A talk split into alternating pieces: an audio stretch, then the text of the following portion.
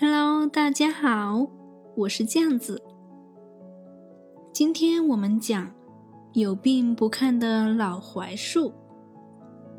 有一棵老槐树，长得非常粗壮，枝繁叶茂，所以天天摆动着胡须，向人们炫耀自己。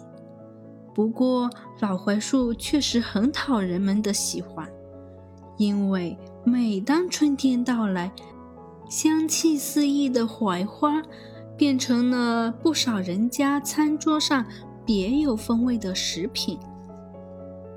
可是，让老槐树伤心的是，今年的槐花开得不如往年多，叶子也落了不少。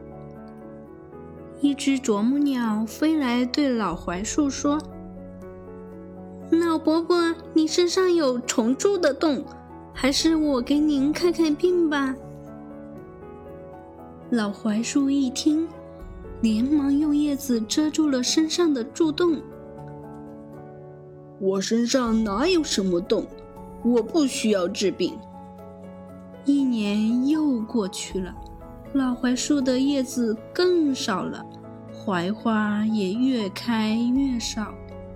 啄木鸟又飞来了，老伯伯，你该看看病了，看看身上的洞是不是又大了。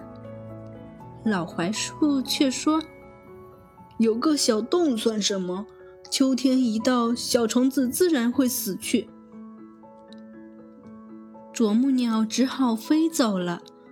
又过了一些日子，老槐树的叶子几乎要落光了。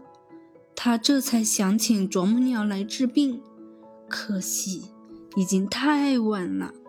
不久，老槐树就死了。好了，今天故事讲完了，感谢收听。